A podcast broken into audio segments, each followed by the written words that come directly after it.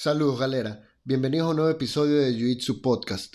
En este episodio nos acompaña Giancarlo Escala, cinturón negro de Jiu-Jitsu y director fundador de la empresa Cultura Saí, en el que nos cuenta cómo el Jiu-Jitsu lo ha acompañado en su camino de emprendedor. Antes de arrancar, recuerden que pueden acceder a estos podcasts en vivo y video convirtiéndose en miembros de nuestro canal de YouTube. Aprovecho para agradecer el apoyo de todos nuestros miembros, en especial a nuestros benefactores corporativos, Hugo León, Master Sports y Don Pepperoni. Ahora sí, arranquemos.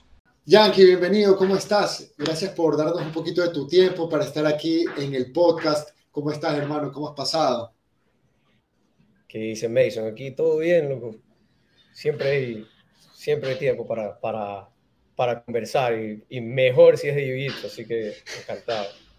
Así es, buenísimo. Este, bueno, para la gente que quizás no, no te conoce mucho, tú eres una persona que lleva una larga trayectoria en el jiu-jitsu y me gusta que hayas sido invitado hoy eh, porque eres una persona que, si bien eres competidor, has estado en competencias no solamente locales, sino internacionales, estuviste en el IBI 3, o sea, como competidor tienes tu, tu palmaré, ¿no? Pero también llevas el jiu-jitsu un poco más allá y ya vamos a estar conversando de eso.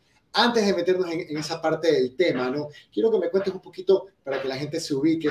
Tú, Yankee, ¿Cuándo empezaste a entrenar Jiu-Jitsu? ¿Cómo llegaste al, arte suave? Empecé a entrenar Jiu-Jitsu, estamos en 2022, empecé a entrenar Jiu-Jitsu creo que en el 2008. ¿Ya? No me acuerdo, 2008, 2007, sí, 2008. Eh, yo ya conocía a Leo, a Juan Miguel, o sea, por, de toda la vida. Y y fue un día que tenía amigos aquí también en común que me dijeron, vamos a hacer jiu-jitsu y como que... En realidad, ¿sabes que no, no, hay una cosa puntual que me, que me haya dicho, vamos a hacer jiu-jitsu. Fue un día de que yo toda mi vida había hecho béisbol, entonces me necesitaba hacer algo. Como que a los 15 años me saturé el béisbol y tuve un año así que no tenía nada que hacer y dije, ya, vamos a hacer jiu-jitsu, ya, vamos a hacer. Al principio tenía medio, medio, medio miedo, así la típica, ah, soy flaquito y la vaina, pero me metí, me metí bicho y tengo la suerte de que mi primer profesor fue Juan Miguel Iturralde. ¿Tú llegaste a la época de Río Plaza o ya llegaste cuando ya estaba en The Cage? No, pues yo llegué a la época de Río Plaza, cuando Juan Miguel era cinta morada, Leo era cinta café y se turnaban las clases. Los lunes y los miércoles venía, no sé si Leo Juan, y en los martes y jueves era Juan Miguel. Entonces, siempre, oye, mañana viene Juan Miguel, hoy día viene Leo, loco, que dice cuánto. Y sabías que con Leo era, en ese momento no teníamos idea, pero ahí era por raza. Y con Juan Miguel sabíamos que te podías equivocar porque era, era la mezcla, o sea, la, la perfección que te hacía, que te transmitía Juan Miguel era, te daba miedo, o sea, te da miedo que Juan Miguel te vea que estás haciendo mal una técnica porque te decía, loco, estás haciendo mal esa técnica, ¿qué, qué estás haciendo? O sea, y una vaina que te intimidaba, pero te mejoraba y te era una vaina increíble. Claro. Oye, ¿y te acuerdas cómo fue tu primera clase? Más o menos tienes, tienes ese flashback en tu cabeza vivo. Oh, la primera clase, inclusive la primera clase me meto con un compañero de que hizo jiu-jitsu un día, creo que se quedó traumado, ¿ya?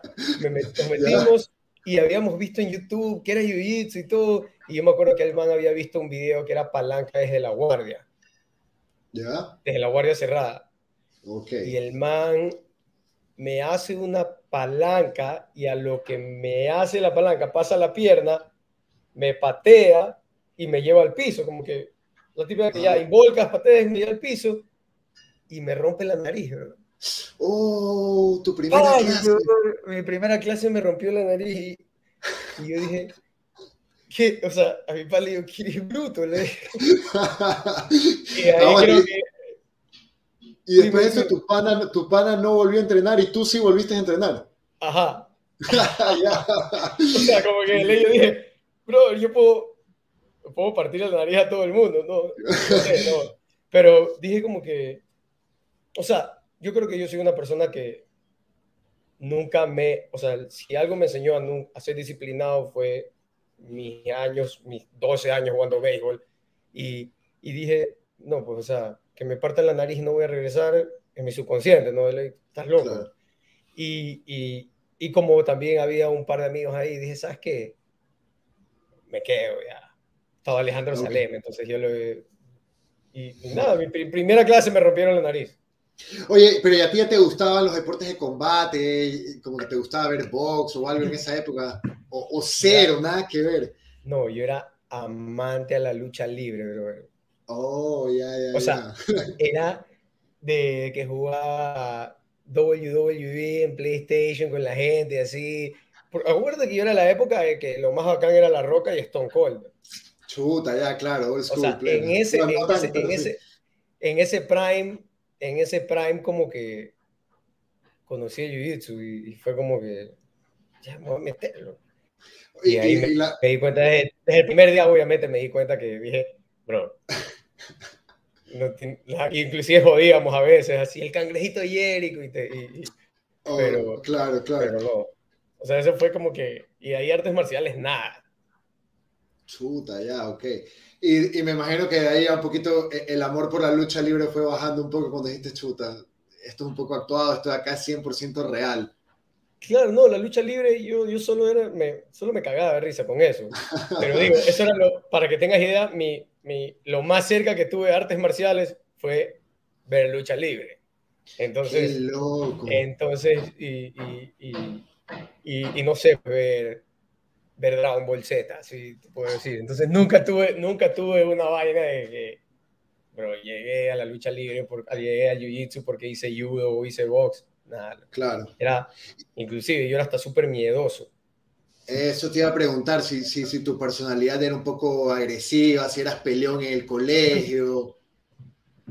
Bueno, sí, yo sí te conocí en el colegio. Te tengo una pregunta un poco general, ¿no? Pero... O sea, para que los que no han escuchado, Mason es en la promoción segunda y yo soy de la sexta, del mismo colegio. Claro, sí, sí. Mason sí, era peleón en el colegio. sí. sí, sí, bro. Sí, sí, sí, era, lo juro. era una, una, vaina completa. Lo juro. Inclusive hubo un exalumno ya que, que tú tapabas, yo me acuerdo, y andabas así hecho el peleón y yo decía, ¿qué se cree este man, bro? Yo tenía, años, yo tenía dos años de jiu-jitsu y yo decía, yo solo decía, bro, ojalá que me haga algo para finalizarlo. qué risa, bueno, qué suerte, suerte para mí que no llegué, no llegué a toparme contigo en ese momento. No, pero ahí peleón, yo no era nada peleón, yo nunca, nunca tuve, inclusive tuve una experiencia horrible antes de entrar a jiu-jitsu, eh, no fea, pero sí, sí fue fea, como que estábamos así la típica, estás en McDonald's, y con tu brother y se nos acercaron 10 personas y, y, nos quisieron pegar y tratando de irnos, a mi pana se le, se le mete la pierna en una alcantarilla de McDonald's y se le rompe tibia y peroné. Uy, brother. Y así, así, yo ya dije, ya, me metí a Jiu-Jitsu en realidad, no por defensa personal, me, me metí a Jiu-Jitsu por, por, por, hacer deporte. Yo lo vi como deporte 100%, pero de ahí me di cuenta cuando pasaba el tiempo de que, pues, no es, esto no es béisbol, esto es arte marcial, esto lo puedes hacer donde quieras y una persona que no lo sabe, tú lo puedes abusar. Llegabas a tu casa a veces y decías, loco, ¿cómo finalicé este man hoy día? No sé si te pasaba al principio, pero decías, bro, ¿qué, ¿cómo hice esta vaina? Qué loco. Claro, sí, loco, es como, literalmente es como un superpoder, brother, después de que ya te comienzan a hacer clic las cosas. Oye, Yankee, y bueno, tú estuviste en la primera academia que tuvo, que tuvo el maestro Juanmi aquí en San Borondón, la primera academia oficial de él, ¿no? Eh, ¿qué, gente hay en esa época? Porque ya eres de la primera camada prácticamente de cintas negras ahí del equipo, ¿no?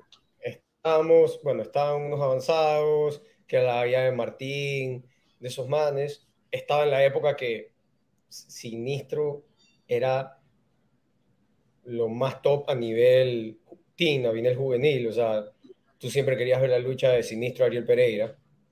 Oh, ok. En cintas, creo que recién subías a cintas azules o cintas verdes, no me acuerdo.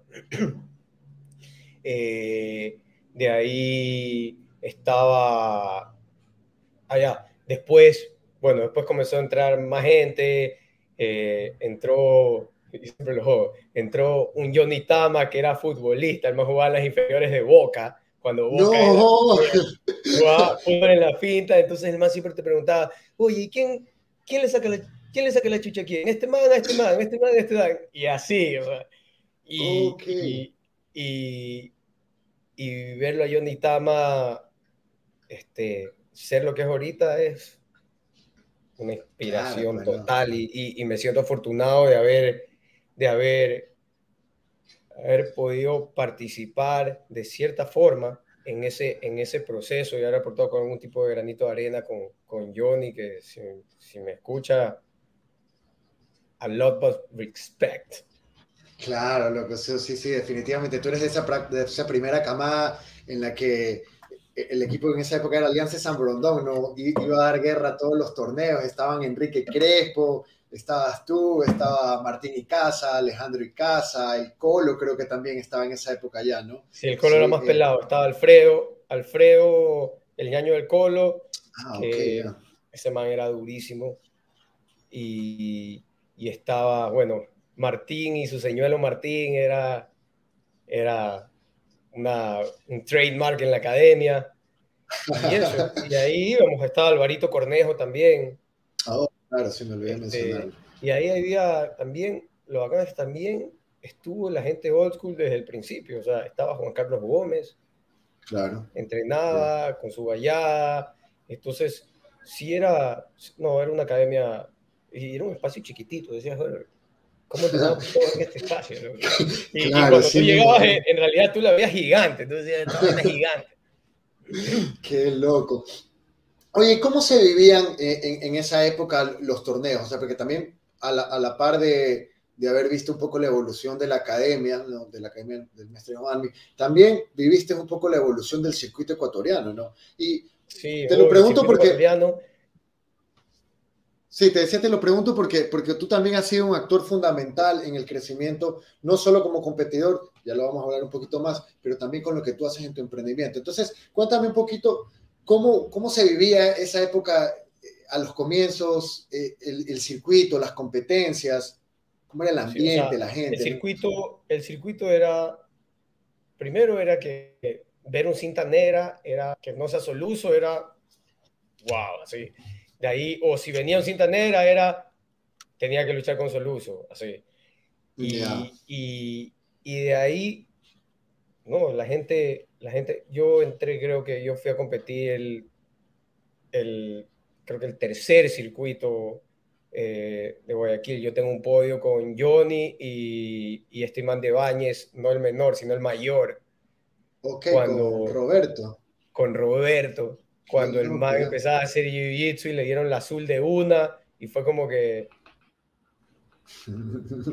a mí me tocó contra Johnny, Johnny me acuerdo que me ganó ahí por, por, por, por una botada, pero así, o sea, venía gente de, de, Era reducido, pero todo el mundo te conocías, o sea, nos conocíamos entre todos, era muy Guayaquil, había poca gente de afuera, venía a veces Mandoble, eh, pero lo que a mí me impactó un millón, era una copa que se llama la Copa Rolls. No sé si tú la, la escuchaste. La he escuchado, pero... era una mítica Copa Rolls, o sea, era un, el trofeo era Rolls Casey, ¿ya? Y era una copa que hacía uso, que era un absoluto de todas las cintas. Ok, en, ese momento, en ese momento, tú eras cinta azul, te podías meter a la Copa Rolls. Era cinta morada, te podías meter a la Copa Rolls. Cinta café, te podías tocar contra Soluso en la Copa Rolls. Entonces, no tengo bien tantos recuerdos de quién ganó la Copa Rolls, ¿ya? No sé si, no, te voy a mentir, pero, pero, pero sí me acuerdo que la gente hablaba de la Copa Rolls en la calle. Oye, te vas a meter la Copa Rolls y tú... Loco. claro. O sea, eso, eso, te impactó a ti, te, te, dejó o sea, la Copa, Rolls, la Copa Rolls era un... O sea, era una vaina como que ibas a luchar contra el, profe Leo, ibas a luchar contra este, Sinistro, ibas a luchar contra Negrura, ibas a luchar contra, en ese momento, y nosotros yo me acuerdo que yo era cinta amarilla, entonces escuchaba la Copa Rolls y decía, vamos a ver la Copa Rolls, así. Las luchas legendarias que ahí, no sé, pues, Sol, Soluso te tuvo que haber contado un pocotón de, de, de de experiencias, pero, pero eso, esa, esa, eso de ahí y de ahí, o sea, el circuito Guayaquil, el circuito de Guayaquil, supongo, yo tengo una experiencia vacancísima. Cuando yo era cinta María y ya tenía 16 años, me voy a escribir y Soluso me dice, ni lo había conocido mucho a Soluso, me dice, eh, ¿tú qué cinta eres? Amarilla. ¿Cuántos años tienes? 19. No, ya eres azul. ¡Pag! Y me da la cinta azul en las inscripciones. Y yo, y la primera lucha, ¿contra quién te toca? Contra Bambán. Cinta azul, cuatro rayas. Y yo, pésimo, contra Bambán. Así, ya Bambán era como que ya había hecho un nombre, se había hecho un nombre. Y fue como que. claro. Toca contra Bambán, pues loco. Y, y, yo me acuerdo que yo, y yo me acuerdo que mi primer torneo que había ganado en mi vida fue un garaje de de Medina y fue un torneo sin kimono y, y, me acuerdo que en ese torneo me hizo esquina a mí Bambán y Teófilo, yo ni los conocía, y los pelado, está luchando bien, bro, a ver, estaba esquina y, yo ah, qué bacán. Te voy a hacer caso en todo lo que dices, así como que me toca contra, me, me, toca contra, y ese torneo yo me acuerdo que lo gané, el primer torneo en blanco, y, y, y nos dieron billete en ese torneo. Chuta, bien, ¿ah? Yo me acuerdo que en avanzados ganó Sinistro, en cintas blancas gané yo y salimos y compramos las velas con billetes. Así que me ah, igual. Entonces me toca contra Bambán y le luché. o sea, a Te paraste, claro. Me paré, y, pero así, o sea, el, circuito era, o sea, se daba de todo en ese momento. Y de ahí estaba el tema de que la gente, oye, que vámonos al Miami Open. Eso te iba a decir, que eso te iba a preguntar justamente cómo comenzaron tus experiencias internacionales, porque con esos viajes hubo un momento, un, life-changing moment para ti, ¿no? Entonces, ¿cómo, cómo fue que llegaste a, a, viajar? ¿Cómo tu amor por el jiu-jitsu te llevó a expandir tus fronteras? De ahí, mira, yo, o sea, yo me fui una vez al Miami Open. Ya. Fui y me fue pésimo. Perdí la primera con una man que le dije, le voy a hacer esto, esto, esto, esto, y a los 30 segundos yo iba ganando y, y me mete un choke y va trozos. Y ese man quedó campeón. ¿ya? Pero, pero ya, pues salí y, y, yo creo que me llevé otro trofeo. Ahí me, me, fui a las gradas y me fui y vi que todo el mundo estaba comiendo una vaina morada. Y yo dije, ya, ¿qué es esta vaina? Y fui y me acerco a un bus de azaí y yo, a ver, deme, deme azaí. Y yo le metí miel como pero le metí, me acuerdo que le metí demasiada miel. y comencé a comer. Y dije, bro, qué rico esta vaina, loco. A mí siempre me han gustado las frutas, así. Entonces yo creo que ahí, en ese, en ese trofeo, en ese torneo me llevé ese trofeo, por así decirlo, siempre digo. Pues ese fue tu primer encuentro con el azaí en el Miami Open. mi primer encuentro en el azaí fue en el Miami Nunca habías escuchado, no tenías idea qué era, nunca, Nada, nada, sí, ni por la Estaba cabreado, tenía hambre y dije, ¿qué tienes ahí? Es con un asadín, no me expliques, no me expliques huevada, solo dame, bro, ya. Miel y me comencé a comer y fue como que, oye, está rico esta vaina. Qué loco. Bueno, ¿y cómo? Aquí voy a explicar un poquito para la gente que, que no lo sepa. Eh, tú eres fundador y obviamente el CEO de la empresa, de la marca Cultura Saí, que es quizás me voy a atrever a decir, me, corrige si me equivoco, pero es la primera marca de açaí que, que, llegó aquí al país. O sea, llegamos, llegó por puesta de mano una antes, pero, pero... Pero por ahí, pero esa otra todavía existe o ya no existe. Él eh, es otra marca que estaba haciendo restaurantes, pero, pero ya no, no existe, tiene uno, pero nosotros nos enfocamos 100% en, en, en el tema de hacer productos, eh, eh, no tanto en el tema de food service. Ok, y Yankee, ¿y cómo, cómo, nació la idea? Porque bueno, te fue mal en el torneo, estabas cabreada y el azaí te, te, te reconfortó un me poco. fue mi premio consuelo, fue mi medalla, de, mi medalla de tercero en una llave de tres. ok, o sea, fue, fue tu ten, está bien, aquí, aquí, está. Pero como tú dices, te llevaste un regalo más grande, ¿Qué, ¿Qué, fue lo que en ese momento tuviste chuta? Aguanta, esta vaina está riquísima. En ese momento no, pensé nada, bro. En ese momento no pensé nada. En ese momento yo tenía 18 años, no pensé en nada, dije qué rico esta vaina y ya. Y fue cinco años después. Ok. Que, que, que todo el tiempo, como que ya me iba de viaje Y yo, cuando me iba a Estados Unidos, me decía, oye, ¿y aquí venden açaí, una cosa así, morada. No, y yo, allá. Después, una vez me fui a New York y estaba en New York y me acuerdo, le digo, sinistro, brother. ¿Dónde puedo comer esa vaina que me compré, que me comí en el, en el, en el Miami Open? Y me dice, ándate este acá. Entonces me fui a, a New York. Eh, yo me acuerdo que Sinistro vivía en ese momento en New York, pero ahí no estaba. Y me mandó a comer açaí a un lugar y dije, ah, qué rico, ya comí açaí. Entonces, como que llené el tanque que necesitaba açaí después de dos años. Después, este, me fui a Centroamérica, así, me gusta surfear, entonces me pegaba unos viajes de surf. Y ahí también se me hizo raro que tenían açaí. Yo dije, ah, qué rico. Pero ese sí está súper malo, como por así decirlo. okay, okay. no, no está tan bueno. Era una cosa guapa, pero dije, ah, me lo tomé y me lo tomé como smoothie. ¿eh? Y ahí, y ahí fue cuando yo le preguntaba a la gente, ya me enteré que era de Brasil y todo, y le preguntaba a la gente, un pana, le dije, oye, bro, me acuerdo clarito esta escena, le dije, este, ¿te vas a Brasil? Bro, hazme caso, cuando vayas a Brasil, pruebas ahí, le dije. Y el man, después me lo encuentro y lo probaste. No, bro, no, me, olvidé, no probé, este, no, me olvidé, en realidad, como no veía esa vaina, y yo decía, no, pues este man, qué raro que hasta en Brasil no sea famoso. O sea, ahí me di cuenta que este man estaba equivocado.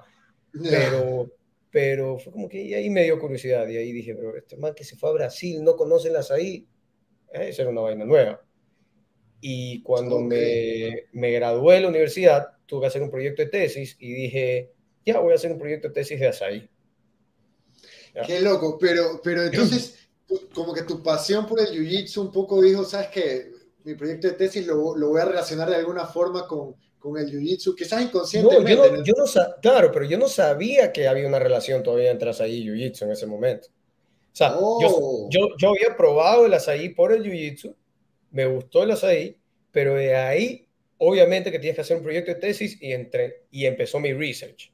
Y en mi, en mi investigación me di cuenta que el que hizo famoso el azaí en Brasil fue Helio Gracie.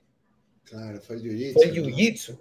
Y, y, hay una historia bacán porque como estos manes de los Gracies eran de, de, de no, no, no, sé si era de la región de Pará, ¿ya? Yeah el norte de Brasil, los manes cuando bajan traen su Gracie Jiu-Jitsu a, a, Río, al frente había un, acuérdate que Carlos Gracie estaba haciendo su dieta de Gracie Diet, al frente de sus academias, te dice el, que cuenta la historia, había una tienda que decía Alimentos du Pará, y tenían el azaí. Entonces, en, en, en, Brasil había una riña entre, entre por la, a ver, el surf ahí va el tema, el surf, hay un tema de localidad. Si yo soy de Montañita y tú eres de Salinas y quieres venir a cogerte todas las olas de Montañita, tú estás re loco, pues. Ah, tienes que respetar, respetar a los locales. No, en el surf hay eso. Tú cuando vas a un lugar a surfear, tú tienes que respetar a los, respetar a los locales. Por más nivel que tengas, tú tienes que sentarte tranquilo, estar en la fila. Si es un lugar que no hay mucha localía, como suponte el barco, eh, playas en Salinas, no hay mucha localidad, pero si te vas a montaña, te vas a Esmeraldas a querer surfear o te vas a Perú a querer surfear y querer cogerte todas las olas, te van a meter 10 manes puñetes en la arena. Pues. Ah, ok, ok. No, el surf, el surf es bravísimo en, ese sentido de, de, respect locals. O sea, tú en Hawái te mandan de regreso.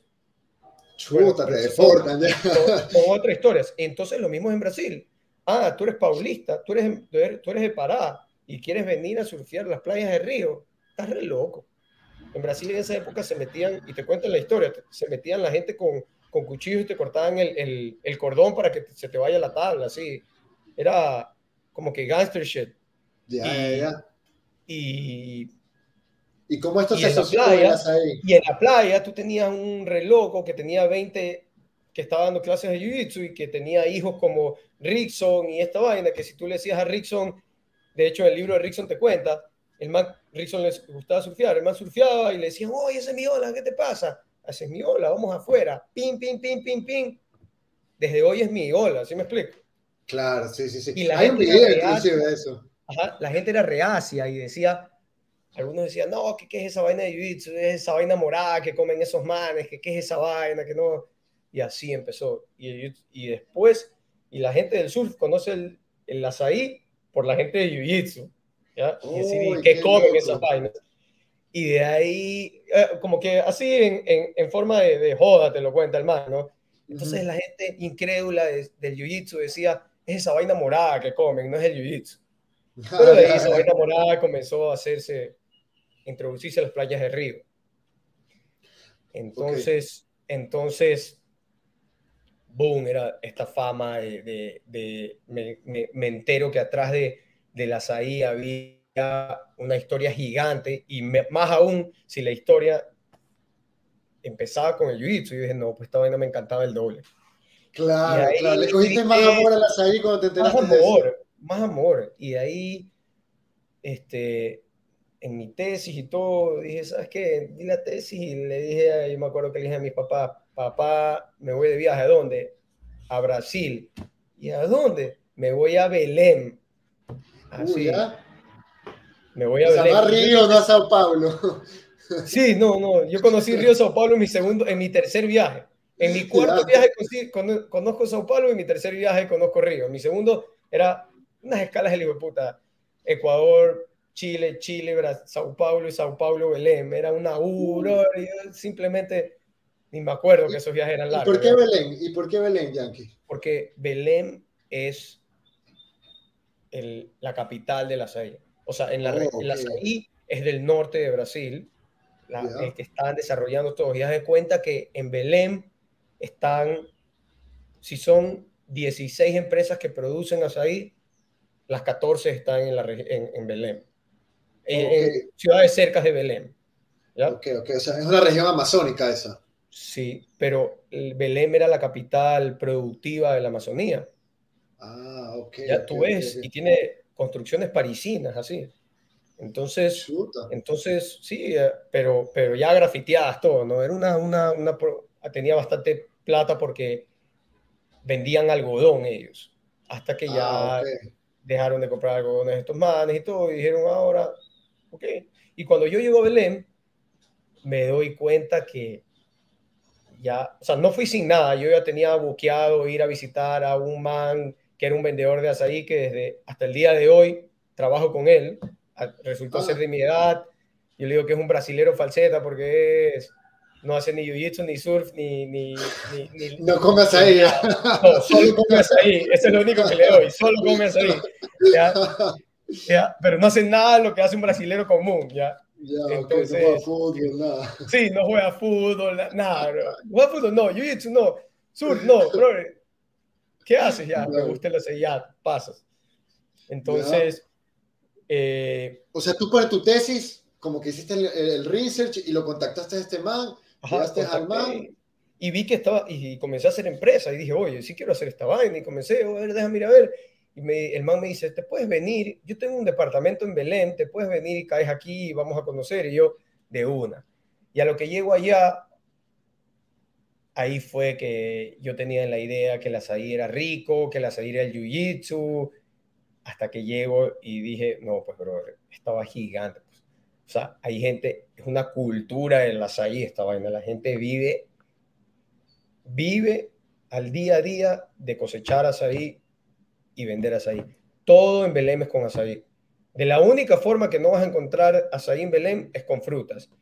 Belém, azaí con pescado, peixe frito, azaí con arroz. Se lo comen como un cider, como que si comas menestra, ellos comen allá el azaí así, azaí con tapioca.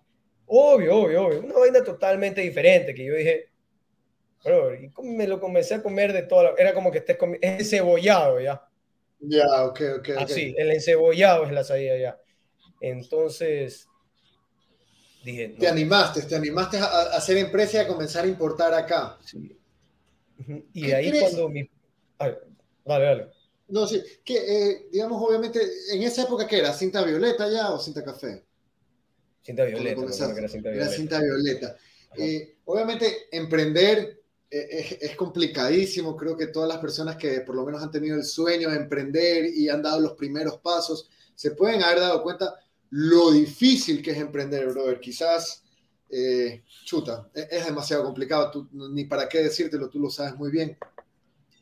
Sobre todo al comienzo, ¿no? Tiene bastantes dificultades y creo que se lo puede asociar bastante al jiu-jitsu, al comienzo en el jiu-jitsu, porque al comienzo en el jiu-jitsu, brother, es duro. Es duro. Jiu-jitsu, si tú lo pones, si tú me dices que es más difícil, yo te digo que es llegar a, llegar a la cinta negra que hacer lo que yo he hecho hasta ahorita. O sea, así de heavy es el, emprendimiento del jiu-jitsu, por así decirlo, si lo comparas el uno al otro. O sea, yo siempre hago este símil, y vas a ver, no sé si lo has escuchado de alguna forma, de alguna vez, pero una vez me preguntaron, uy, ¿cómo, en qué se, en qué se, que se asimila el jiu-jitsu? O sea, ¿por qué, brother, por qué amas tanto el jiu-jitsu? Así, ¿qué, ¿Qué te ha dado? Yo le dije, brother, mira, el jiu-jitsu, aparte de disciplina, ya ha creado en mí una capacidad de resolver problemas diarios de en piloto automático. O sea, si tú te pones a ver qué es el jiu-jitsu, es una resolución de problemas que si te equivocas te finalizan. Claro, claro. O sea, jiu-jitsu no es misericordioso, por así decirlo. claro, para nada. Entonces, entonces, los primeros tres años es cuántas, o sea, es que te finalicen menos. Claro, sí, sí, sí. Y, es aprender, aprender a, sobrevivir. No los primeros tres años, así, así es la curva. Yo sé si, imagínate si una curva del negocio empieza así, la curva de YouTube empieza acá. Así, como que de arriba. ¿Cuántos, cuánto, cuántos me comienza a finalizar? Pero, pero esa capacidad de, imagínate cuántos problemas tú resuelves en un entrenamiento de Jiu-Jitsu y a qué mm, velocidad. Y siendo el deporte más ingrato del mundo, que si tú lo dejas de entrenar, no es que vuelves a hacer. Si tú dejas de entrenar, regresas a cinta blanca. O sea, o regresas, o que tu físico, que... Entonces la capacidad de resolver problemas en el Jiu-Jitsu, ya, si tú lo transmites a la vida o al, o al emprendimiento, como que no le tienes miedo a esa vaina. Es tu día a día. Todo, el tiempo, estamos resolviendo, tenemos una capacidad resolutiva de problemas que tú dices, ok, tal vez lo mío en el emprendimiento, tal vez Johnny Tama en cómo llego a ser campeón mundial, eh, tal vez de Chito Vera, cómo llego a, al UFC, pero hay un tema de pum, pum, pum, pum, pum, pum, pum, pum, de que te equivocas y es tap out. Y tap out, si tú vas al contexto del tap out, tap out se acabó. Se acabó, claro. ¿ya? En tu negocio no puedes hacer tapado porque se acabó es, si no es simplemente como, no es quebrar, no, no, lo veas como quebré, sino me equivoqué. Entonces no me tengo que equivocar en lo mismo y sigo. Me ah, equivoqué. Porque la experiencia es la suma de errores que uno hace y que lo aprende en su día y no los vuelve a cometer. Sí, sabes que me parece súper interesante y justamente creo que esa es la razón principal por la que, por la, que estás invitado hoy, porque obviamente eres un personaje en, en, el mundo del jiu-jitsu brasileño, por lo menos aquí en Ecuador, no solo por ser cinta negra, sino también porque has optado por, por llevar tu, amor por el jiu-jitsu, no solamente dentro del tatame, no solamente dentro de la academia, sino un pasito más allá, ¿no? Que es en tu vida profesional? Dijiste, bueno, conocí el, el, por el Jiu-Jitsu, me enteré que, que, el Jiu-Jitsu catapultó el crecimiento del azaí. Voy a lanzarme a, mezclar esta pasión que tengo por el Jiu-Jitsu con, con la pasión que tengo por esta fruta que he descubierto. ¿Tú crees, digamos, aquí va mi pregunta puntual, ¿no? Esa combinación de el amor por el Jiu-Jitsu más las lecciones que te ha enseñado, te permitieron quizás desarrollar no, no el producto perfecto al comienzo, no, no la marca perfecta, sino las bases para poder establecer un crecimiento continuo en, tu negocio? 100%. Eh, o sea, eh, yo, siempre digo que tengo, que tengo dos vidas. En Guayaquil hago Jiu-Jitsu, y o sea, de lunes a viernes Jiu-Jitsu y de sábado a domingo soy feo, no va a la playa. Entonces, el, yo creo que lo, que lo que me ha dado, ya, yo no es que me puedo hacer la vista gorda y todo el tiempo yo dije, no es que le debo algo ni nada, sino que es por aquí el camino, ¿sí me explico? O sea, no hay otro, es por aquí. Si es algo que me gusta a mí y lo disfruto, que es el jiu-jitsu. Si hay algo que me gusta a mí y lo disfruto, que es el azaí, al igual, y al igual que el surf y todo, ¿por qué no hacer las tres cosas al mismo tiempo? ¿Se me explico? y, claro. Y, no, y no decir, no tratar de ser tan fake, digamos que poser y querer meterme al mundo del skate sin querer yo saber hacer un saber hacer ollie. Ya, ok. claro. Sin saber hacer nada. Entonces, aquí yo estoy hablando el idioma, yo, yo, yo viví la experiencia, yo estoy, yo ya, yo estoy pasando lo mismo que tú estás pasando, bro. Yo tengo los mismos struggles que tú tienes en, en el gimnasio, ¿sí me explico? Entonces, y, y encima, ya le, le, le, enseño a la persona de que, ok, puedo tener la empresa que puedo tener, pero al final de cuentas, somos, estamos haciendo exactamente lo mismo. O sea, tenemos el mismo, la misma pasión. Entonces, si voy a tu, ya me fui un poquito, pero si voy a tu pregunta puntual, ya es, yo creo que parte fundamental de lo que es Culturas ahí hoy es por la comunidad de Jiu-Jitsu y por la comunidad del sur. O sea, las dos comunidades han cogido la bandera de Culturas ahí y la han, y la han como que dicho, ok, esto es de nosotros. Porque al final de cuentas yo puedo crear la marca y de la nada yo me vuelvo loco, me peleo con el jiu-jitsu, me peleo con el surf y, y me hago un demente. Pero la marca sigue, ya, la marca siguió, la marca ya tiene su personalidad y su personalidad es por cómo toda la gente lo ha, lo ha percibido, lo lleva. Este, entonces, la, la experiencia, suponte, yo soy de la idea de que las marcas tienen que tener contactos con el consumidor final. Yo soy un adicto a ir a los eventos. Claro, sí, siempre el feedback, te El feedback que te puede dar los eventos es, es de primera, o sea, es de primera línea. No tienes que pagar a gente que haga investigación, sino te lo dicen a ti. Oye, necesito que hagas esto. Oye, estás haciendo bien esto. Oye, me encanta esto. Ver a todo el mundo que sale de su cosa ahí eh, feliz es demasiado reconfortante. Pues. Es igual de reconfortante que cuando tú le estás dando la, como que le des una rayita un cinta blanca. Es exactamente lo mismo. Es como que dices, ya, qué bacán esta vaina. Y eso motiva, motiva bastante de que de la nada yo había hecho una, hice una prueba, yo hice unas licras, hice ocho licras esculturas ahí. Y yo nunca pensé que se las iban a poner la gente que las tiene puestas. Y dije, puta, qué bacán, pues, y, y, y si me explico, eh, ellos son culturas ahí. Claro, claro. Ya llega un momento de que, dime. No, sí, hablando un poquito de, de la idea de, de, emprender, ¿no? Porque, eh, bueno, como, como lo mencioné, emprender no es tan sencillo. ¿Qué tanto crees que, que, te ayudó en los momentos duros el hecho de saber que, bueno, esto, esto lo estoy haciendo porque, porque me gusta la, la idea que viene atrás, ¿no? La idea de darle a la gente del Jiu-Jitsu algo que los va a ayudar en sus entrenamientos, algo que está directamente asociado a la cultura brasileña, que es la cultura que trae este arte marcial, ¿no? Y, y saber que, puchicas, puede ser que eh, había problemas, yo qué sé, de liquidez, me invento, ¿no? Porque no, no, tengo idea de la historia de la empresa, pero digamos, tienen que haber momentos en los que hubieron problemas de liquidez, eh, que, que, que, no llegaban los, las importaciones, que, que no se vendía, pero seguir ahí atrás, seguir ahí atrás, como el cinta blanca al que lo finalizan todos los días y dice, no, sabes que eh, eh, mi amor por esto va a hacer que yo siga. ¿Qué, qué tanto influye el jiu-jitsu, tu amor por el jiu-jitsu en, en, decir, sabes que no voy a echar la toalla en el azaí y le voy a seguir metiendo? Sí, sabes lo que me pasó una vez y, y es la respuesta a tu pregunta.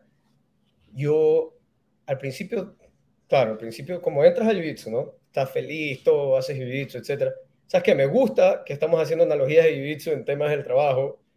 Buenazo, claro. Y, y, y, alguien me entiende, porque por lo general se lo digo a mis amigos y mis amigos ni uno se Jiu-Jitsu y es como que... Entonces aquí no tengo que explicar nada, aquí está clarísimo. Entonces, una vez que, ok, estoy vendiendo, estaba vendiendo y yo me di cuenta que ya era un negocio replicable. Si venía alguien con menores precios, me podía sacar del mercado. Y dije, ¿qué hago? ¿Qué hago? Y, y, y, me vino pandemia, ya tenía pensado qué hacer, me vino la pandemia y la pandemia a mí me ayudó un millón porque me dio bastante tiempo para pensar. O sea, todo el mundo trabajó en automático, no vendimos más ni vendimos menos, por suerte, nos mantuvimos ahí, pero en maquinando no.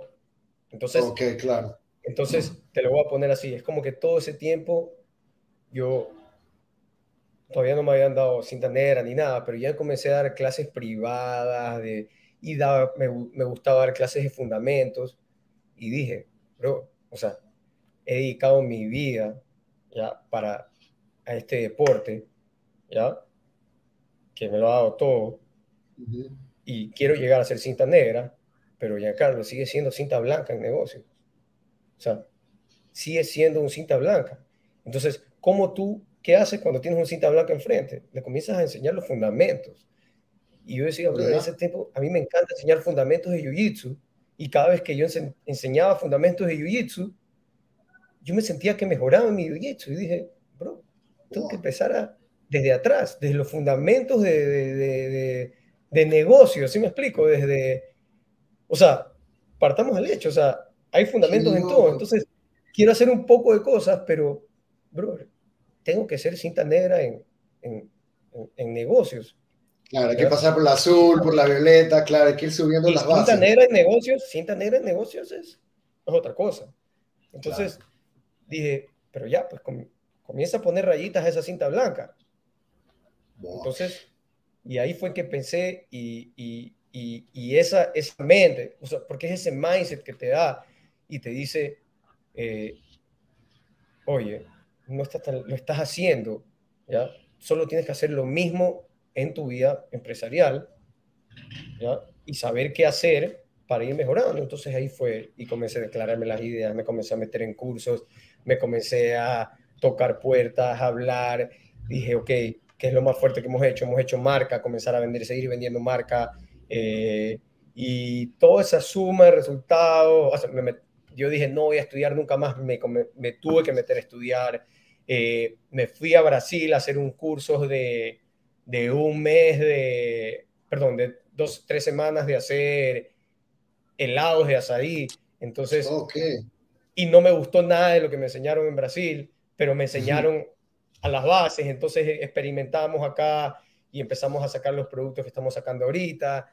Eh, creando marca de la nada, viene y me toca, eh, tocamos la puerta con Tony, sacamos lo que estamos sacando ahorita con Tony. Entonces, esos son rayitas a tu cinta. Digamos, ahorita podría ser cinta azul dos rayas, ¿ya? Nada, que bien, bro. Ya, pero, pero, pero ya vas, vas dando frutos, ¿sí me explico? Y, y, y, esa mentalidad, yo creo que eh, te da el jiu-jitsu, ya sea como competidor, porque para ver, hagamos un, paréntesis. ¿Ya? Si hay personas que yo más admiro en mi vida, es a la gente que es deportista y que es artista, ya sea músico, eh, pintor, que su vocación es hacer arte y, y no saber si, vas si vas a tener retribución monetaria o no, simplemente vivir esa pasión, para mí eso es lo más cagado que hay.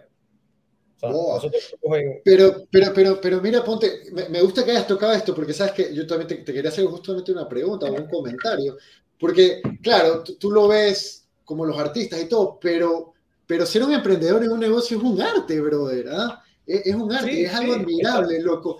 Y, y, sobre todo cuando, cuando te estás lanzando algo que tú dices, bueno, puede ser que en algún momento de tu, de tu cabeza tú dijiste, bueno, esto ser, puede ser que es algo nuevo, nadie lo conoce, me va a dar plata. Puede ser que lo hayas pensado, pero también en el día a día pensabas, miércoles, esto no lo conoce nadie. Nadie sabe lo que es el azaí. Poca gente sabe lo que es el jiu-jitsu y en el jiu-jitsu me toca convencerlos y enseñarles lo que es el azaí. ¿Sí me cachas? Porque esa es la realidad aquí en Ecuador, ¿no? Entonces, ese mindset del que tú hablas, si tú lo pudieras eh, poner en una oración, en una frase pequeña, ¿cuál es el mindset del jiu aplicado a los negocios? facilito. Disciplina. Boa. Nada más, brother. El jiu-jitsu solo te da disciplina, a secas. O sea, si tú, a ver, una cosa es ser un cinta azul y te vas. Eso da mucho de qué hablar. O sea, para que tengas idea, las marcas, ¿ya?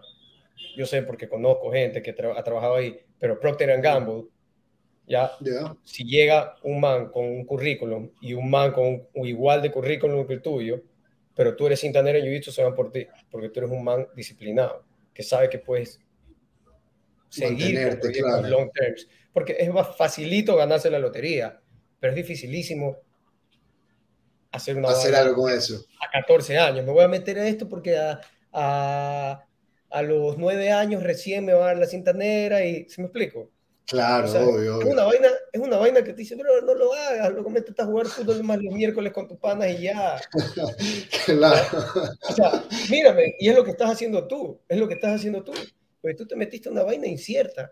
¿Quién estaba haciendo lo que hacía VA Tripping por Latinoamérica? Nadie, loco.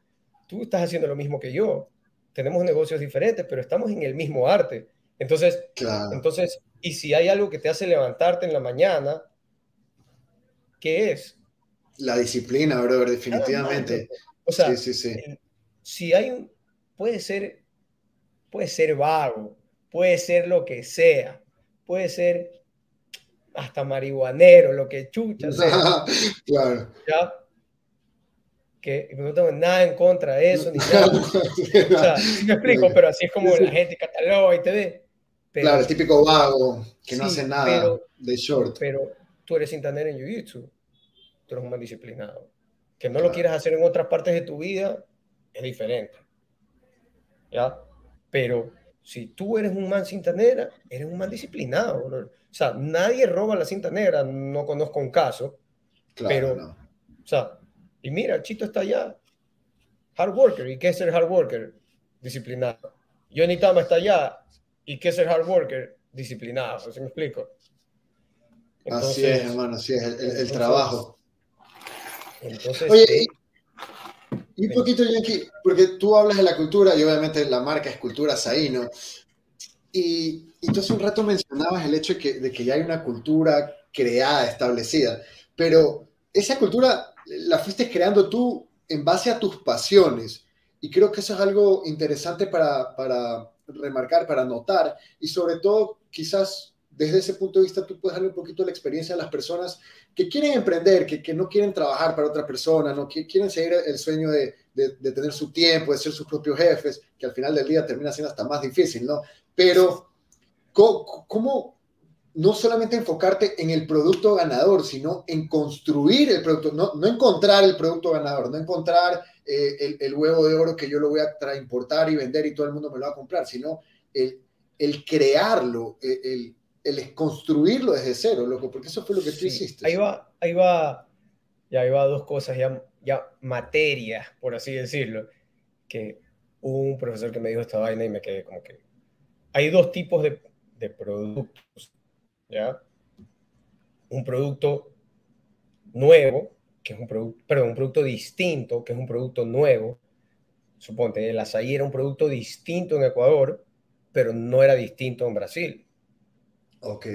Yo no hubiera tenido el mismo impacto en, que en Brasil que en Ecuador. ¿Ya? Entonces, ser un producto algo distinto es situación en que parte, en, parte del tema de en qué lugar estás, temas geográficos, en qué tiempo de vida estés, en qué, qué situación actual del mundo, el lugar que estés pasando. Pero de ahí otro, la otra cara es el tema progresivo. ¿Ya? Un producto progresivo y un producto progresivo es un producto innovador. Y un producto innovador es un producto que va, este, se dice como que jobs to be done, va haciendo trabajos necesarios para... O sea, va cumpliendo las metas, ¿no? Va, cumpliendo ganando las, cintas. Ajá, que el cliente, o sea, que en este caso el consumidor, o sea, le estás haciendo fácil la vida al consumidor en cada producto que haces. O sea, ah, no me gusta usar la licuadora para hacer azaí. Toma, azaí sin licuadora, ya está listo para servir. No, que no me gusta esta vaina, que ni se me lo quiero tomar. toma, yogur Tony, azaí, no, que no me gusta el yogur, toma, pum, tal vez pegan más, pero, y esa parte de, porque todos comenzamos con un producto distinto, porque es una oportunidad, tú dices, uy, no hay, yo hago, ¿ya? Y eso es lo que motiva a todo el mundo. Lo que desmotiva es cuando no entras a la progresión. ¿Sí me explico? Y eso es el, no sé, pues si eres un, dependiendo de qué negocio eres, si eres alimento, puede ser al año, si eres en tech, al, a la semana, claro. si eres, si me explico, entonces tú tienes que ser innovador, tienes que dar más productos y más productos. Entonces, entonces, ¿qué es lo, qué es lo difícil en realidad? ¿Qué es lo difícil? No es, no es encontrar el huevito de oro, sino es encontrar dónde poner ese huevito de oro ¿Ya? Y a las personas que están alrededor, ¿qué hago para que siempre se sientan felices al lado de ese huevito de oro? ¿Ya? Porque yo puedo tirar el huevito de oro, puta, vendí mascarillas en pandemia, soy un genio. Se acabó pandemia, te quedaste chido. Claro. ¿Ya? Te quedaste sin, sin, sin las cantidades. Se acabó. Yo, yo, vendo azaí en un lugar que no hay azaí, bacán. Pero yo vendo un azaí en la comunidad del Jiu-Jitsu y la comunidad del surf. Con eso nazco y con eso muero. Ok, o sea, ¿tú, tú dirías que culturas ahí 100% se...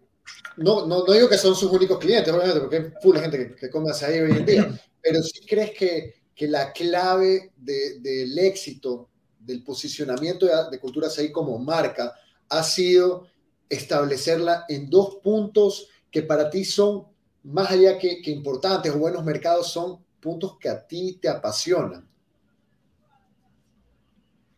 Sí, si lo ponemos en otras palabras, es como que puntos, los únicos puntos que sabía cómo actuar sin tener que ser una persona fake. Entonces eran los únicos puntos que yo iba a ser auténtico. Entonces empecé a crear una marca auténtica. ¿ya? Sí. y, y, de la nada me empecé a dar cuenta, ok, bajo esta autenticidad, ¿ya? cómo no caemos en la, en la monotonía, ya en lo mismo y lo mismo y lo mismo y lo mismo. Entonces fue, ¿qué es lo más bacán de Jiu-Jitsu Surf?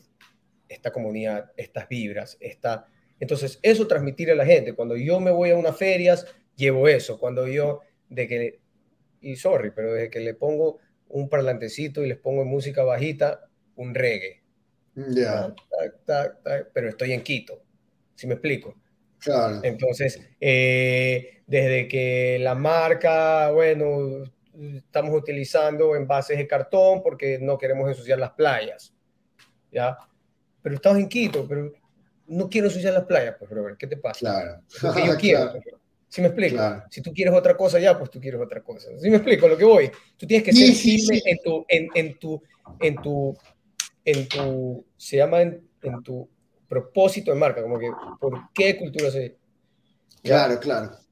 Entonces, si nosotros hay un, no es un eslogan, sino es un, es un moto así de vida. Es un why, un why, ¿por qué culturas ahí?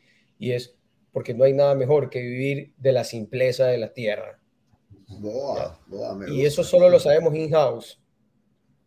Y bueno, ya le hicimos público. Ya, no, no, obvio, obvio. Y cada vez que yo le hago, le hago ese statement a esa persona es, ok, en base a eso, haz lo que te dé la gana. Ok, ese es tu don't do evil. como en Google tienen su don't do evil, como que puedes hacer lo que quieras siempre y cuando no hagas nada diabólico dentro de la empresa, como que, Entonces es lo mismo. Vivimos en sí. tierra. De ahí, haz lo que te dé la gana.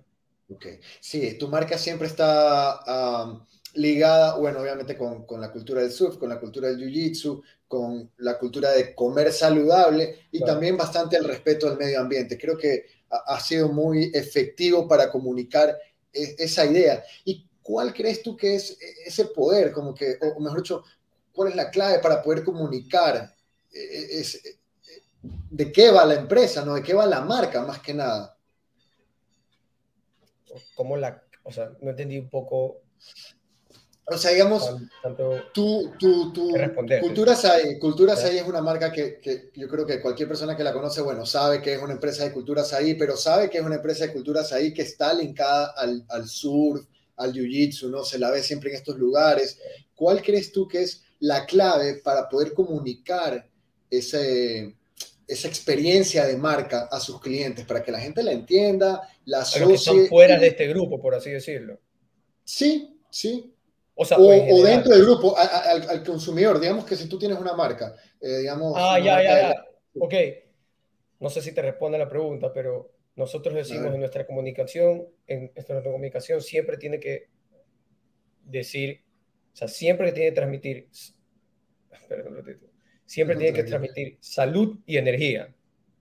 Como que pones esas dos palabras, no inventes más. Y por si acaso, yo no era así, yo, no, yo para filtrar todo lo que yo pensaba se me hacía demasiado difícil. Esto lo hemos hecho con empresas, de decir, ok, ¿cómo lo hacemos lo más conciso posible? Cultura ahí es salud y energía, y en todo lo que haga tiene que dar salud y energía. Pero ah, reflejada en qué? Reflejada en la naturaleza, y si utiliza la naturaleza como el surf, reflejado en la energía, en la energía de, de, de lo que te da el jiu-jitsu, de lo que es luchar, de lo que, si me explico, esas son las cosas que yo puedo percibir. Entonces, ¿Qué es lo que tal vez mucho es poco. ¿Ya? Mm. Tal vez con lo poquito puedes hacer bastante. ¿Sí me explico? Entonces, entonces, entonces, yo creo que no, si, si, si hay algo como que clave, es establecer qué es lo que quiere transmitir la marca y desde ese día no way back. Fue como que, ok, manifiesto y la marca es así. Y ese día, ¡pum! Y te, te metes en el chip de que, ok, estoy en otra vaina, ¿sabes qué? Olvídate, estoy en modo culturas ahí, salud, energía. Vivimos con la simpleza de la tierra. Ok. Y, regresas a, esa, a esa raíz. todo lo que tú hagas creativamente va a rodear en, esa, en ese juego de palabras. Porque tú creativo, si tú eres un creativo, te puedes volar y puedes irte, pero a la luna. Pero si tú te aterrizas, tu creatividad solo rodea en ese, en ese, en ese ecosistema. Entonces, salud, energía, vivo en las empresas de la tierra, salud, energía, vivo en las empresas de la tierra, surf, pa, pa, pa, y ahí comienzas, ahí comienzas a maquinar y ahí... ¿Sí me explico? Sí, sí, sí.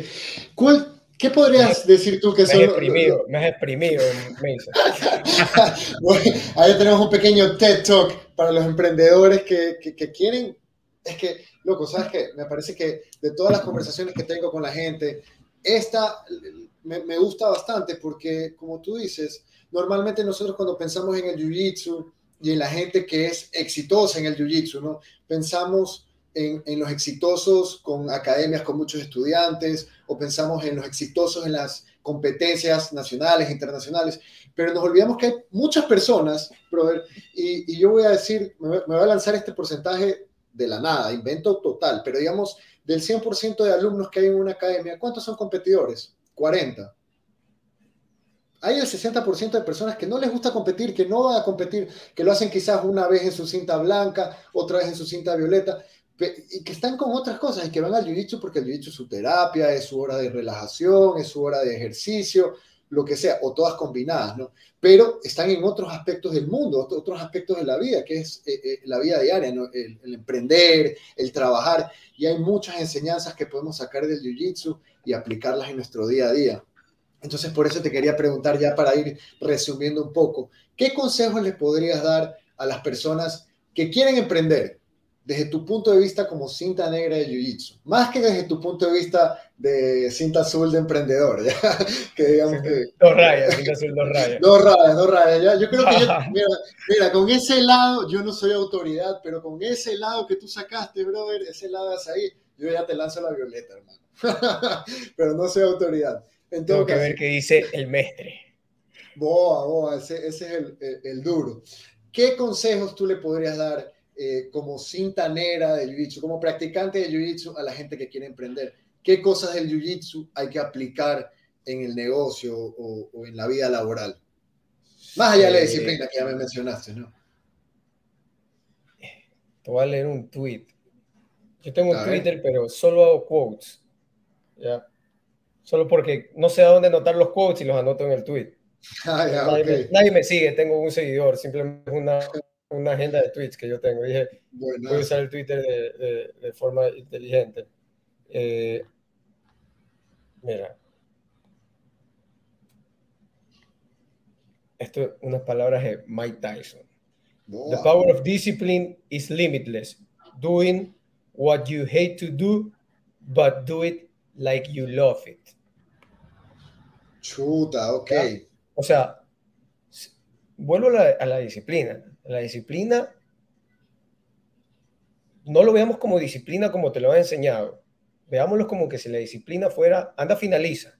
Pero tú crees si vas a finalizar con ámbar, o con triángulo, o con heel hook, o con eh, tars. Claro, Si me explico, lo que te digo es que si tú en realidad quieres algo, ¿ya?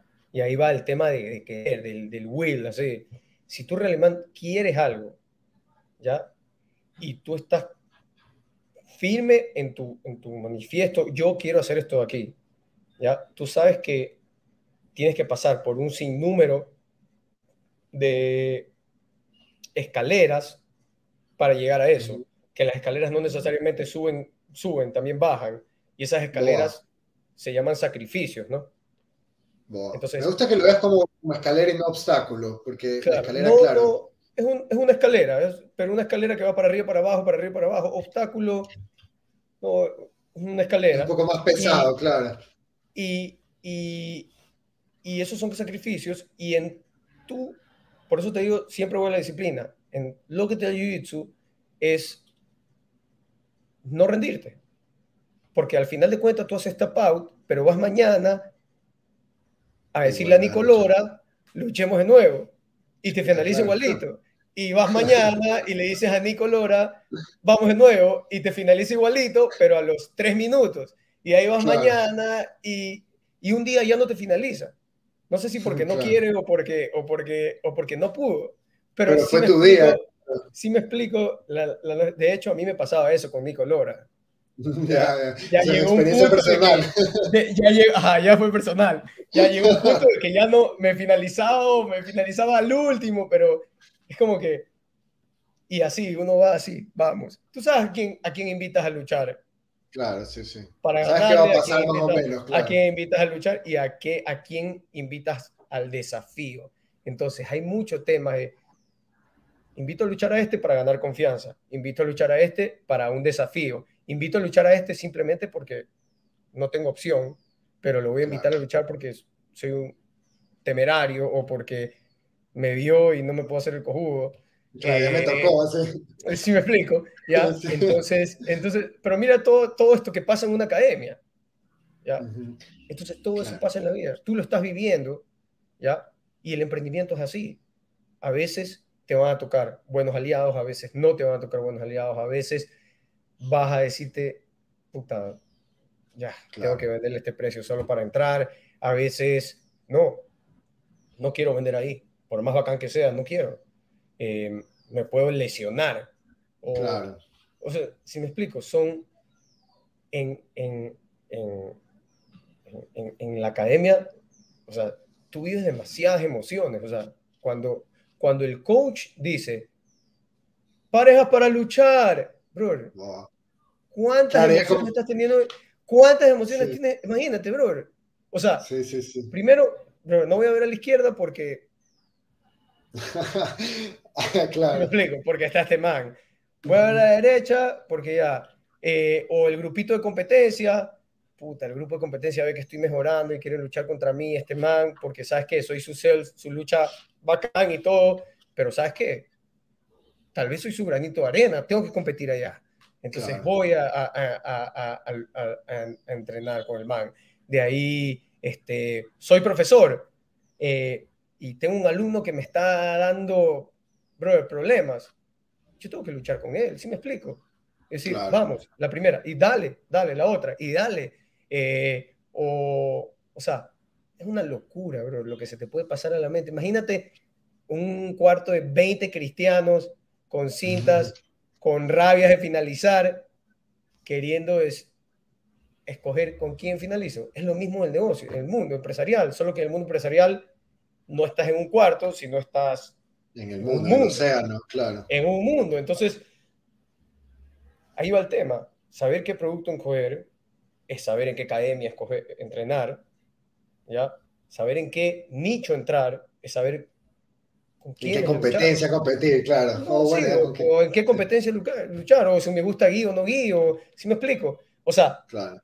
ahí tú lo estás haciendo, ya esa experiencia es igualita. Esa experiencia es igualita, ¿ya? Es idéntica.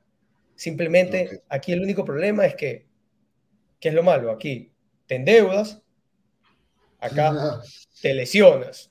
y te endeudas también porque tienes que pagar para Entonces, entonces por eso digo, hasta más difícil. Cada, eh, cada cuánto tú te encuentras a ti mismo que estás haciendo analogías en tu día a día, en tus problemas, en tus situaciones, bueno, no, no llamemos problemas, en tus situaciones diarias con tu negocio, en las que tú dices, estoy pensando como, como que estoy haciendo una analogía de esta situación como si estuviera en el tatame. Bro, es primera vez que hago analogías, analogías de jiu con lo de mi vida. ¿Ya? Yo siempre, o sea, siempre he estado consciente de que, o sea, siempre había el tema de disciplina, yo, yo siempre decía, yo soy disciplinado, bro, yo soy disciplinado, yo soy disciplinado. Puede ser lo que sea, pero yo soy disciplinado, o sea, yo me levanto a trabajar si yo, si tú me ves un día viajando, surfeando y todo, es porque el día anterior yo ya hice todo lo que necesito hacer para estar en este día. ¿Sí me explico? El trabajo de hoy no es trabajar de 8 a 5. Tú no eres el mejor jiu porque estás entrenando todos los días. ¿ya? Tal vez, si quieres meter heel hook todos los días, te sacan el heel hook y lucha, pues. ¿Sí me explico? Ahora, tú tienes que entrenar preciso, o sea, no preciso, ¿cómo sería? Correcto. Sí, correcto. Inteligentemente, claro. inteligentemente. Y ahí voy lo que dice Juan Miguel, tú tienes que entrenar para entrenar toda tu vida. ¿Sí me explico?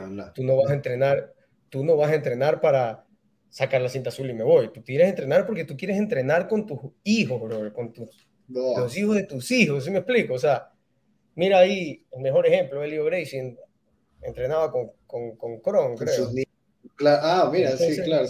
Entonces, no sé, digo, estoy con sus nietos, ¿no? Pero, pero, pero ahí va, o sea, y el negocio es igualito, es una carrera gigante que no quieras, no vas a hacerte millonario día. Oye, a mí me costó, si tú me preguntas, te digo, ahorita lo mayor logro que hemos hecho es ese producto que acabamos de sacar ayer con Tony.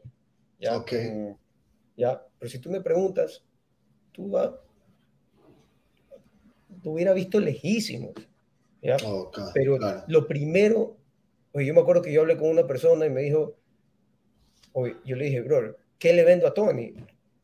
Tú no le puedes vender a Saí, me dijo. A Saí le vende todo el mundo. Tú véndele tu comunidad de cultura Saí. Ese es tu mejor producto.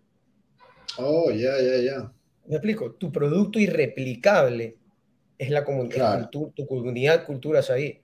Para un man hacer eso, tiene que hacer lo que tú hiciste y más. Y lo que tú hiciste y más vienen seis años de, de camello, camello, camello, camello. Y, ¿sí, me sí. sí, sí, sí, brother. Entonces, a veces estamos viendo los productos como tangibles y no los vemos con realidad intangible lo que las aprecia las personas. Entonces, yo creo que hace cuatro años no te hubiera hablado así, te hubiera dicho pruebas ahí, es riquísimo, pero es, es, es, es eh, gracias por no entrevistarme hace cuatro años. Eh, pero, Yo también te hubiera hecho preguntas de bolsa, bro. No, no, no sí, bro, imagínate, loco. ¿Ya? Y, y, y, eso, o sea, la conversación que estamos teniendo ahorita son por las millones de veces que hemos hecho esta pauta. Claro, así es, así es y tal vez tengamos una conversación en el futuro que digamos, bro, wow, si me explico. Y así tú también, tú también estás haciendo una carrera de, emprendedor y, y, también tienes que ponerte una cinta, si piensas así como vivicero, y, y dices, y haces una retroalimentación y dices, bro, ¿qué estoy haciendo yo? Claro. Mira, yo te, yo te comparto una experiencia personal, brother. O sea, aquí con BJ Tripping han habido bastantes oportunidades, loco, en este hecho ya que, brother, no, esta semana no voy a hacer nada, no me voy a poner a editar, ya no quiero hacer videos, no voy a subir nada, voy a vender el canal, lo voy a regalar. Brother, mil veces, no, no, no te lo voy a mentir, bastantísimas veces he pensado, he pensado eso. Y ha sido, ha sido el hecho de que digo, no, brother, o sea, igual que en el jiu voy y entreno cuando no tengo ganas y luego se acaba el entrenamiento y estoy feliz, loco, a pesar de que no tuve ganas de entrenar, señores. Entonces lo mismo, y eso, como tú dices, esa disciplina que me ha enseñado a ser constante, es quizás la mayor enseñanza que yo, que yo sacaba del Jiu-Jitsu y creo que es lo que todos deberían aspirar a conseguir de, de, del Jiu-Jitsu, ¿no? Saber que los días en los que no tienes ganas y vas a entrenar son los días en los que más ganas, los que más creces, y al igual es en las cosas diarias, ¿no? Así que, Yankee, una última preguntita. ¿Cómo ves tú a Culturas ahí y al Jiu-Jitsu en unos cinco años más? Bro, eso es una preguntota, pues, loco. Sí, pero eso no, eso no, es una pregunta. De... No, pero, pero mira, no, no, no te ah, digo. Una, una cosa, tengo que decir, 100%. Y ahí sí, doy crédito públicamente. El que me dijo, la primera vez que escuché el nombre de Cultura, me dijo, pon un bar que se llame Cultura del Azaí, o Cultura Azaí, fue Mestre Leo Iturrate.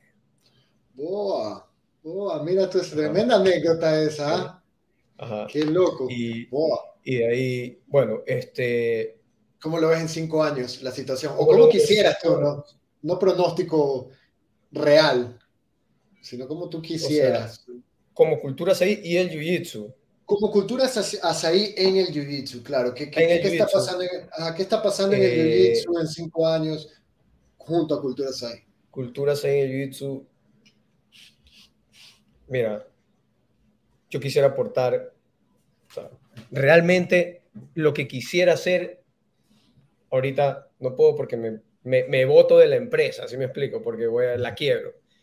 Pero a mí sí, me, me encantaría, me encantaría, sí, me encantaría que, que, qué sé yo, que la gente quiera pertenecer a Cultura Saí, a lo que está haciendo Cultura Saí. Te doy un ejemplo, lo que hace RBCA en, en, en, MMA, me parece que así eso deberían hacer todas las marcas. O sea, ya está hecho, replícalo. Claro. Eh, eh, entonces, poder ser no el, no el, el auspiciante, sino a la persona que, ok, yo soy ecuatoriano, yo quiero estar en, digamos, con culturas ahí. O sea, que digas, ok, estar, ah, yo estoy, soy el Team Culturas ahí, es como que Ok, es el, primero de los, es el primero de los goals que tengo que hacer cuando soy jiu-jitsu competidor, o sea, soy competidor de jiu-jitsu.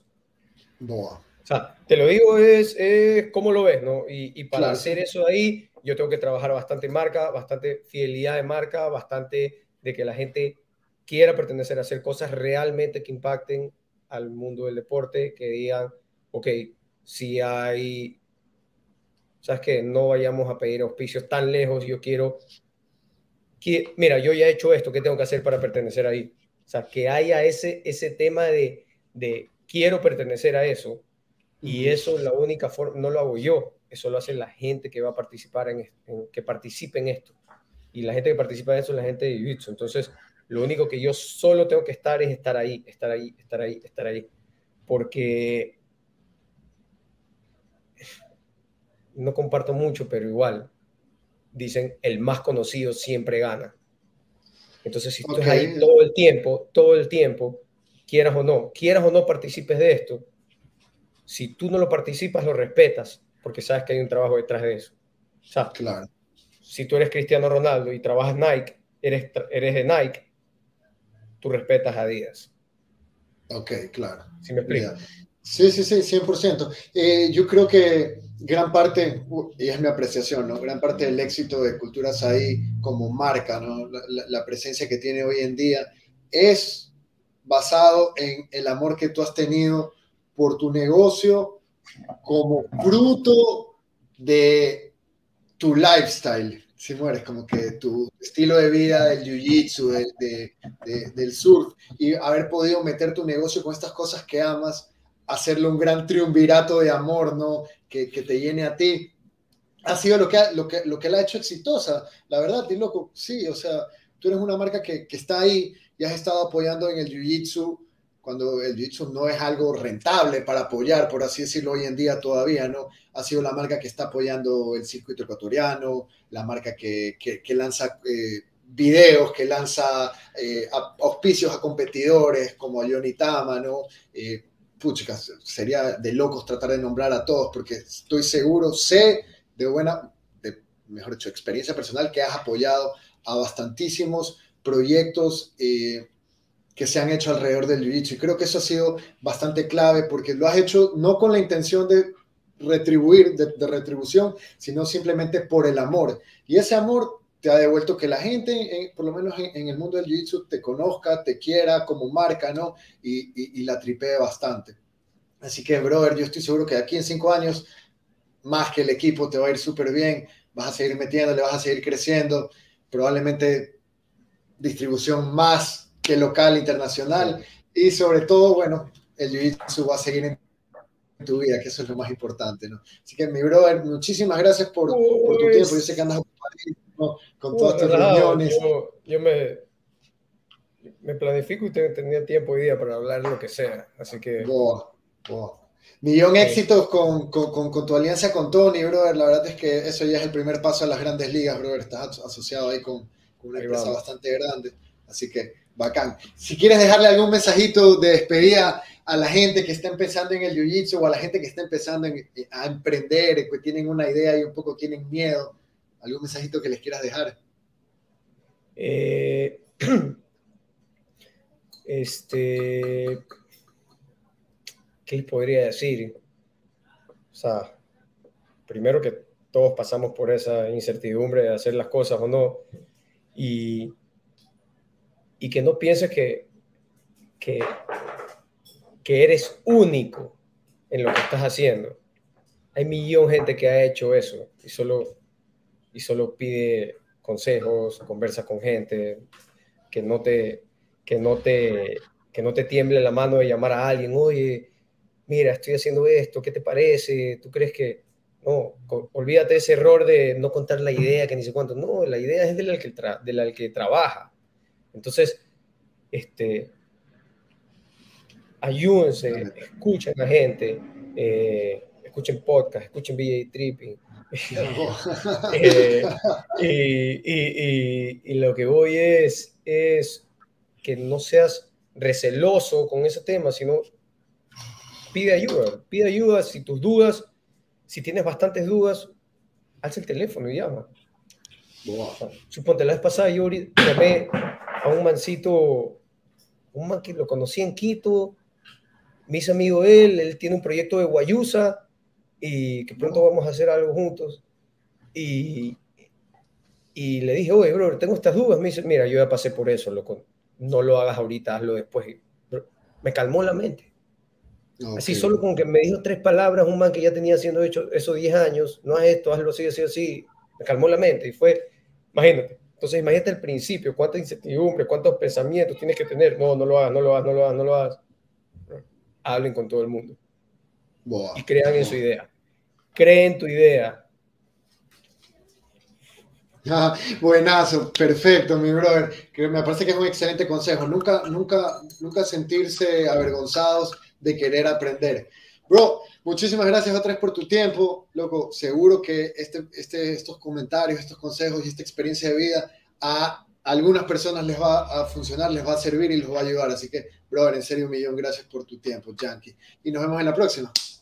Gracias por escuchar este episodio de Jiu Jitsu Podcast. Recuerda que convirtiéndote en miembro de nuestro canal, puedes ver estos episodios en video y acceder al podcast en vivo. Nos vemos en el siguiente episodio, donde tendremos invitado a Ramiro León, argentino cinta café, competidor activo del circuito de la IBJJF. Los espero. ¡Os!